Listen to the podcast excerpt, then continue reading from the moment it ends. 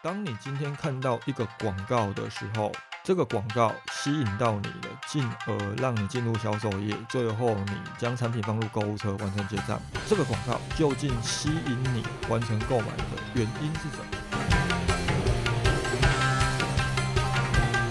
广告就是广告，你们投放广告的时候，先搞定广告的事情，再来烦恼工具跟系统的事情。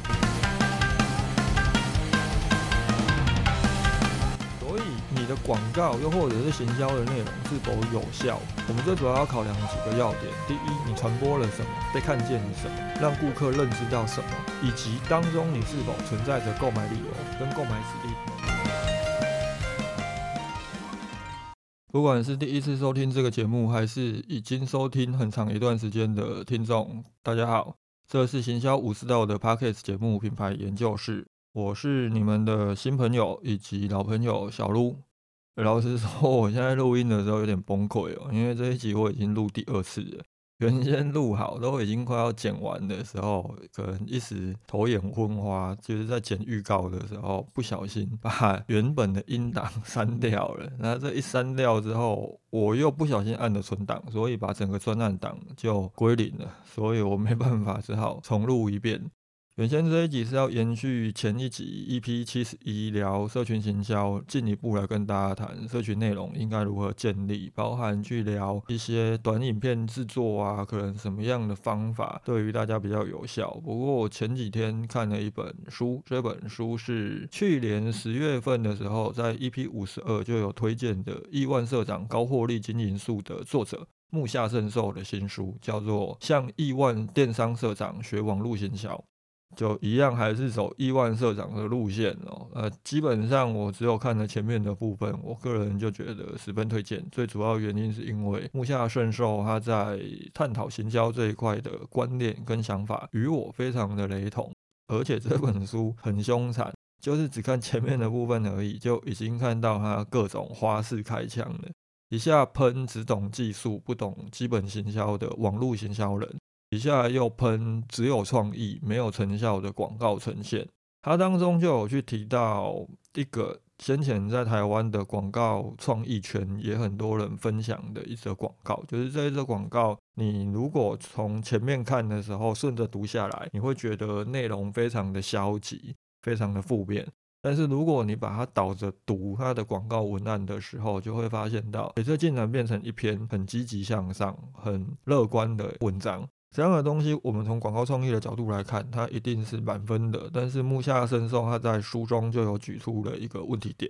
就是这个广告虽然在日本也引起了相当大的讨论，但是在广告结束之后，它并没有为它的广告主，也就是日本收购带来明显的业绩成长。也就是这个广告虽然很有话题，但是它没有效。跟我们今天要讨论的就是广告内容到底怎么样才叫做有效。以及网络行销人，你们在进行数位广告投放的时候，到底可能都忽略了什么重点？这些议题它是息息相关的。而木下圣寿的这一本书，它有一个相当重要的观念哦，就是它去探讨数位行销人，你们不单单只需要去理解什么叫做技术行销，你们可能还要从基本行销的角度去达到技术行销能够产生倍增的效益。那么，什么叫做基本行销？又什么叫做技术行销？他举出一个广告从制作到投放这个过程当中，必须要经过四个阶段。第一个阶段就是资料收集，你必须要去针对商品、使用者以及竞品进行详尽的资料收集。接着你就会得出一个资讯，我们在针对这个资讯去进行概念发想。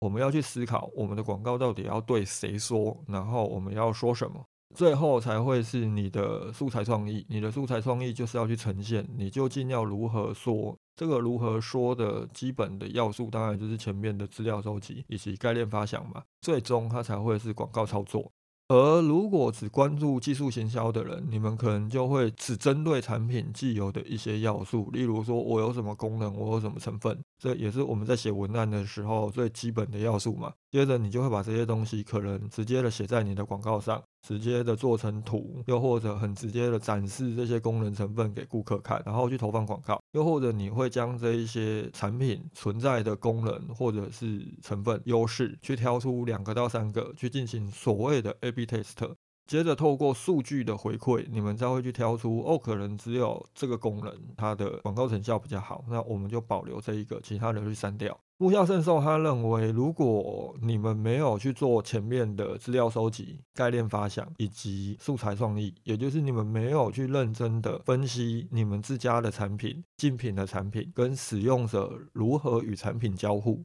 那么你们可能在素材创意的部分就已经表错情，你们再去做这个所谓的 A/B test，它都是无用的，都是无效的。你们就忽略了 A/B test 的 A、B、C 以外，是否还有可能会有 X 跟 Y 这些东西的存在？而他书中最主要要探讨的，其实就是身为一个数位行销人，又或者你可能是一个网络广告的投手，你应该要如何为自己补足基本行销的这个部分？针对基本行销这件事情哦，又或者说针对 A/B test 的一个迷失这件事情，我们这边其实有个案例可以给大家来做个参考。我过去有一个客户，那他们找广告代理商投放广告，不过广告代理商原本是没有负责广告文案这部分，只是因为我这个客户他们公司也没有人可以负责写文案，那因为我自己也只是负责咨询。平常除非顾客有要求，否则我都是尽量让客户的团队成员可以去发挥。而那个时候，广告代理商他们就因为客户其实也交不出文案，他们就顺手帮他们写了几个文案。而这边所谓的顺手，其实也就是把客户提供的产品资料里面有的一些元素，拿来拼拼贴贴成几版广告，就去做投放了。也就是前面木下圣寿他提出来的这个问题点，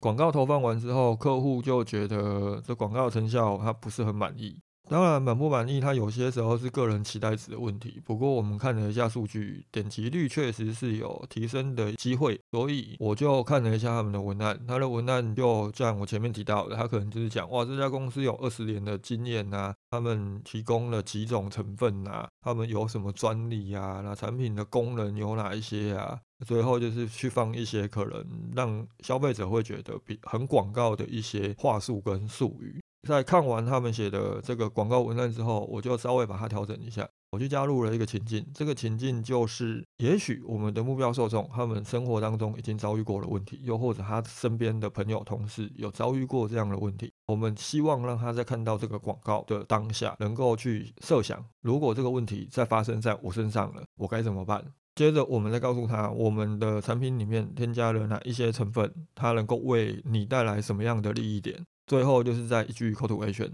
这个广告文案改完之后，就投放角度来看的话，点击率是上升的。那基本上点击率如果有上升，就代表着其实你的广告文案调整，你的广告内容的修正，它是有效的。基本上我们在看广告内容是不是需要调整，只需要去评估一件事情，也就是所谓的点击率。那么，为什么广告内容它存在着这么大的一个影响性？连我们实际上实测了，它对于点击率上升都是有帮助的，但是却会有很多的网络行销人可能在基本行销这一块是忽略的。一方面，可能是因为多数的人开始进行行销工作，就是从电商开始接触过的工具，也大多都是数位广告，又或者是数位行销的工具。所以，对于传统行销工具又或者是媒介比较不熟悉，因为我们也遇过很多在电商这块很厉害的一些设计，可能要他们去做资本 D N，要去做一些传统媒介的设计物的时候，他们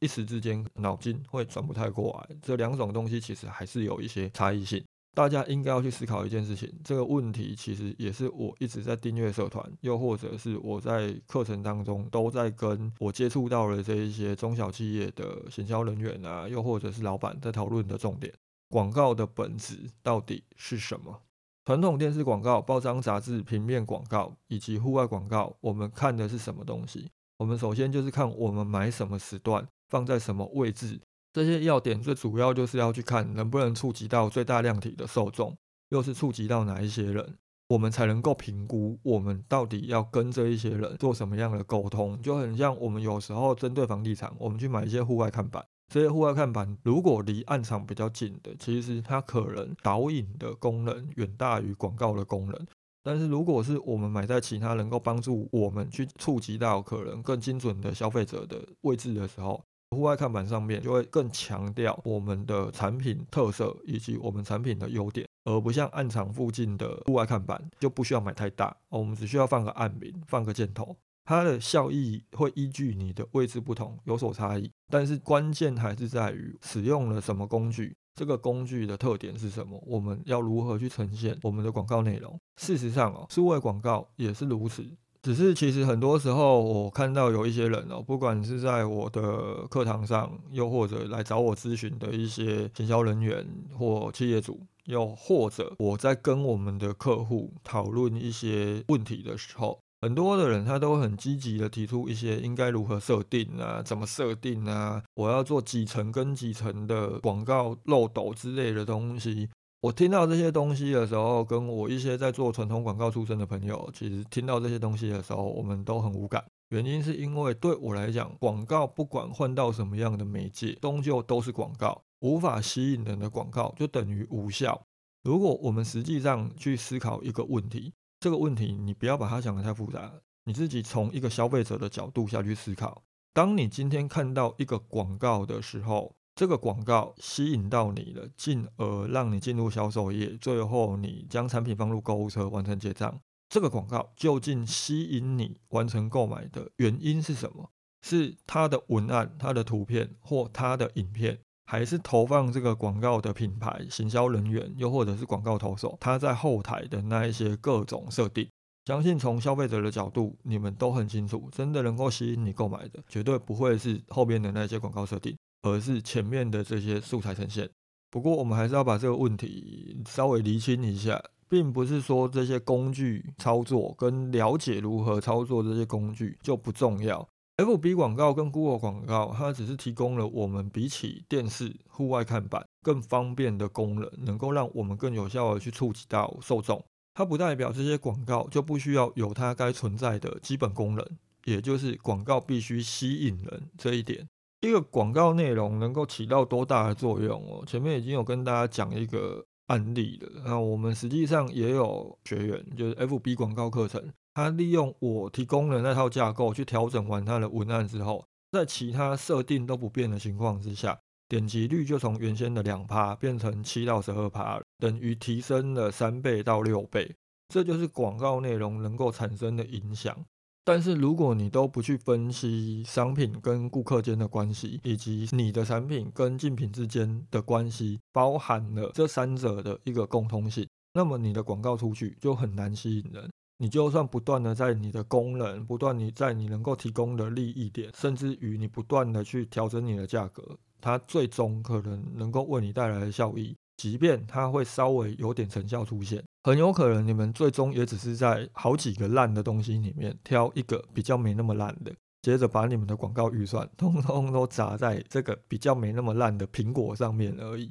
我其实，在我的 FB 上面很常讲这样的观念啊，就是我还是会建议做数位广告，又或者是做数位行销的人，你们要去学习一下传统广告跟传统行销的一些方法。相当多的数位行销人都会觉得，我传统广告没有什么用。你第一没有办法监测数据，第二你没有办法保证成效。那换个角度来想哦，传统广告它才是真的没有在跟你搞什么。我第一支广告先吸引你，第二支再来诱发你们对产品产生兴趣，第三支再来让你们忍不住下单。传统广告它其实很直接，就是有效就是有效，没有效就是没有效。有些广告确实好没有效了，它会让顾客少很多的钱。但是我们如果掌握了传统广告在基本行销这一块的一些要素，结合技术行销可以数据监控这一块，它能够让你们的效益更加的倍增。投放数位广告，其实我们整合木下圣寿所提出的这些观念，有一句话可以来跟大家做个通整，就是广告就是广告。你们投放广告的时候。先搞定广告的事情，再来烦恼工具跟系统的事情。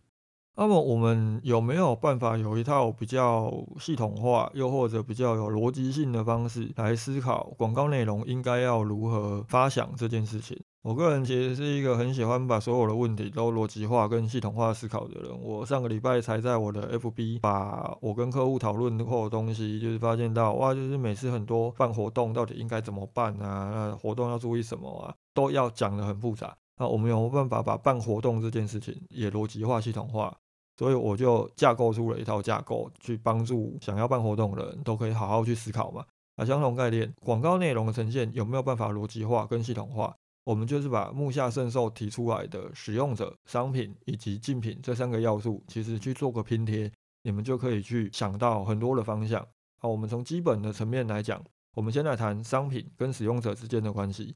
上个礼拜我在订阅专案的书籍导读推荐的书籍是分众传媒的创办人江南春他主编的《破解增长焦虑》这本书。江南春的书其实都有一个特点，我觉得他的书都主要都在夜配他们家分众传媒的服务，都希望大家能够去找分众传媒投广告。不过虽然说业配感很重哦，就感觉就是分众传媒的一个公关产品，但是江南春在书中其实一提到一些广告内容啊，提到一些品牌广告应该如何制作，还是有相当深入的见解。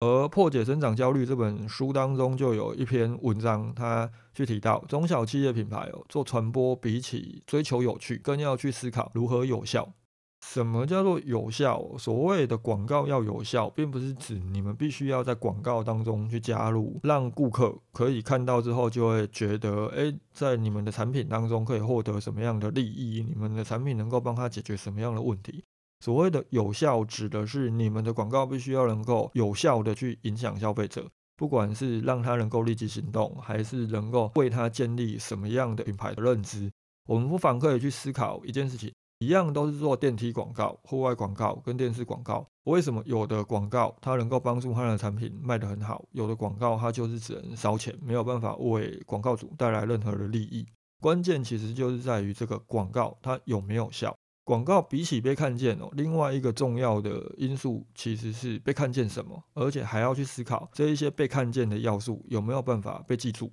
在《破解增长焦虑》这本书当中，他其实就有举了妙可蓝多这个中国在地的乳酪棒品牌案例。妙可蓝多遭遇的一个市场问题，就是当时他进入市场的时候，中国已经有很多的国际品牌在贩售乳酪了。这个时候，他们应该要如何跟这些全球品牌进行掠夺行销，解决消费者可能都会觉得外国的月亮比较圆这个问题？分众传媒当时就帮妙可蓝多设计了一个电梯广告。这个电梯广告是动态的，分众传媒就改编了两只老虎这个大家都很熟悉的儿歌，他把两只老虎的歌词改成妙可蓝多，然后把跑得快改成鲁洛棒，大家自己就不妨可以试着唱唱看，我这边就不伤害大家的耳朵了。然后就不断的重复妙可蓝多、妙可蓝多、鲁洛棒、鲁洛棒，重复几次之后，最后再加上一句妙可蓝多时间到，这样的广告为什么能够有效？首先就是，当我们把这个广告投放在住家大楼的时候，每天搭电梯接触到这个梯间广告的小孩，听到熟悉的旋律，哇，就是两只老虎，而且它的歌词朗朗上口。听着听着之后，这些小孩可能平常就会突然的唱起这些歌，他就会跟他的妈妈吵着，他要去买妙可蓝多。而这个广告，它那一句“妙可蓝多时间到”，它其实也是在为家长植入“妙可蓝多点心时间”的这个认知。最终，这个广告就为妙可蓝多产生了极大的成效。它透过为顾客的心智建立深入的认知，以及影响实际的产品使用者去进行行动，而产生有效的结果。我在 EP 十四谈线上广告是否能够学习线下广告做到场景植入这一集，也有去提到分众传媒另外一个客户绝味鸭脖的案例。因为 EP 十四那一集我是在 Clubhouse 上面录音的，音质其实不是很好，大家不用回去听了，我这边直接把这个案例来跟大家再重新讲一次就好了。绝味鸭脖这个案例哦，它的广告投放策略其实也是去针对消费者所在位置的不同，去设置不一样的场景投放策略，一样是从商品跟使用者之间的交互关系下去做思考。分众传媒主要的广告就是以办公大楼跟住家大楼为主，而绝味鸭脖它针对办公大楼设置的广告内容就是没有绝味鸭脖加什么班，而针对住宅大楼则改了另外一版追剧版。广告文案变成没有绝味鸭脖追什么剧？前面这两句它都只是副标哦，它的大标是我现在就要绝味鸭脖。当你今天你在办公室，你看到这一句广告文案的时候，因为你当时的身份就是一个上班族，甚至是一个准备要加班的社畜，你看的可能就会特别的有感。而当你今天是在自己的住家大楼的电梯看到这个广告的时候，你可能正准备回家要去追剧。也会对这个广告特别的有感，有可能你就会立刻拿出你的外送平台的 app 去点绝味鸭脖，准备等一下要配剧吃嘛。所以你的广告又或者是行销的内容是否有效，我们最主要要考量几个要点：第一，你传播了什么，被看见了什么，让顾客认知到什么，以及当中你是否存在着购买理由跟购买指令。从这几点来进行全盘审视的时候，你可能就能够找到你的广告无效的主要原因，甚至于你现在也许有几个透过 A/B test 之后，你觉得诶很有效的广告，你重新用这个角度回去审视你的广告内容。那接接着去调整一下，你可能会发现到，哦，原来你过去的这些 A/B test 都只是一些技术跟工具上面的表错情而已。前面有跟大家提到一个重点哦，你的广告当中是否存在着购买理由跟购买指令，这就可以延伸到我们接下来要跟大家提的另外一个关键点：你的商品跟竞品的商品之间有什么样的关系？我们在投放广告的时候，很难不去避开货架竞争。这个我们前面在聊货架竞争的时候已经提到了。Facebook 广告如此，Google 广告更是如此。而这个时候，我们怎么样去针对竞品的广告，在我们的广告内容当中去进行调整？我们可能就是要从购买理由、跟购买指令，还有购买指南这几点下去做切入。购买理由、购买指令跟购买指南哦，这其实是华宇华智商顾问公司的老板华山他相当强调的传播必须要有的三个购买要素。而我们前面提到的绝味鸭脖，还有妙可蓝多的这两个案例，它当中就包含了购买理由跟购买指令。以绝味鸭脖的案例来讲，没有绝味鸭脖加什么班，跟没有绝味鸭脖追什么剧，它就是购买理由。我现在就要绝味鸭脖，它是购买指令。以妙可蓝多的那个案例来讲，妙可蓝多跟两只老虎的不断的洗脑传送，它是一个购买理由。而妙可蓝多时间到，它就是一个购买指令。那么假设你的竞品所有在投放广告的时候，他们可能也都是一堆只讲就技术行销的行销人员，或者是广告投手，所以他们不去在乎这些东西，他们的广告没有购买理由，没有购买指令，那么你们就可以尝试着把这两样东西都加进去。而如果你的竞品，他们可能在购买指令这一块会特别的讲究，因为 call to action 是大家特别在意的嘛，那么你们可能强化购买理由就会有效。那么，如果你们的最主要竞品在购买理由跟购买指令这一块，他们都做得很好呢，你是不是又要放弃，就是宣布投降？不是，你可以从购买指南的角度切入，你可以去尝试着告诉消费者怎么去使用你们的产品，怎么将你们的产品去融入到他们生活当中，有可能它就会起到一个不错的效果。而当我们今天真的去理解了我们的商品跟我们的使用者以及我们竞品这三者之间的关系的时候，搞定了这些基本行销的要素之后，我们再来去思考技术的加入能否为我们带来更倍增的效益。技术它确实是数位广告的相当核心的一个基础。但是，如果你不了解我们前面提到的那些东西，你单纯看技术的时候，有可能你也会落入一些技术的盲点跟迷失当中。就例如先前曾经有学员来找我咨询的一些问题，就是他觉得他的广告没有效。他觉得，哎，我听别人在讲投 look like，也就是 Facebook 广告的相近式受众都很有效，为什么他投放了就没有什么效益，甚至于比他自己可能单纯的去设定受众投放还要来的差很多？我必须老实讲哦，我们在讨论 Facebook 广告为什么有效的时候，我都会去提到相近式受众是 Facebook 广告在再行销之后相当强势的一个功能。我们单纯从 look alike 的广告运作机制来看的话，它其实是一个相当颠覆的一个机制。如果我们针对有购买过产品的人，我们去设定相近式受众，Facebook 会去找出跟这些购买者相似的受众，投放广告给他们看。而这一些看到广告的相近式受众，如果当中又有人购买了之后，又可以再进一步扩充这一包名单，所以能够让转换一直的运转，去达到真正的自动化行销的效果。但是所有的产品类别都适合使用 look alike 吗？这就是很多技术行销面向的行销人员可能会落入的一个盲点。就像来找我咨询的那一个学员，他本身所销售的产品其实是需求型的产品，就例如像家具、床具这类的东西，你可能会因为你搬家了，又或者你的家里的家具坏掉了。又或者你的床已经睡好几年了，你觉得已经睡起来很不舒服了，所以你会去买一张床。假设你就是一个床具品牌，你就是一个家具品牌，你把这一些来找你买床的人全部都设定相近式受众，接着去投放 look alike 广告，然后脸书就会去找出跟这一个购买过床，我们假设他就是 A 好了，跟这个 A 他从身份到兴趣都很相近的受众，让他们看到广告。但是问题来了。如果今天跟这个 A，他即便他们追踪的粉丝专业，他们平常贴文的内容都将近有百分之九十九的相似度，他们根本就像孪生兄弟姐妹一样。但是问题，这个 B 又没有搬家，他床也没有坏掉的需求，甚至于他可能才刚买了一张新的床。这个时候，他成为相近式受众，他购买的几率会高吗？如果后面的这些相近式受众都没有购买商品的需求存在。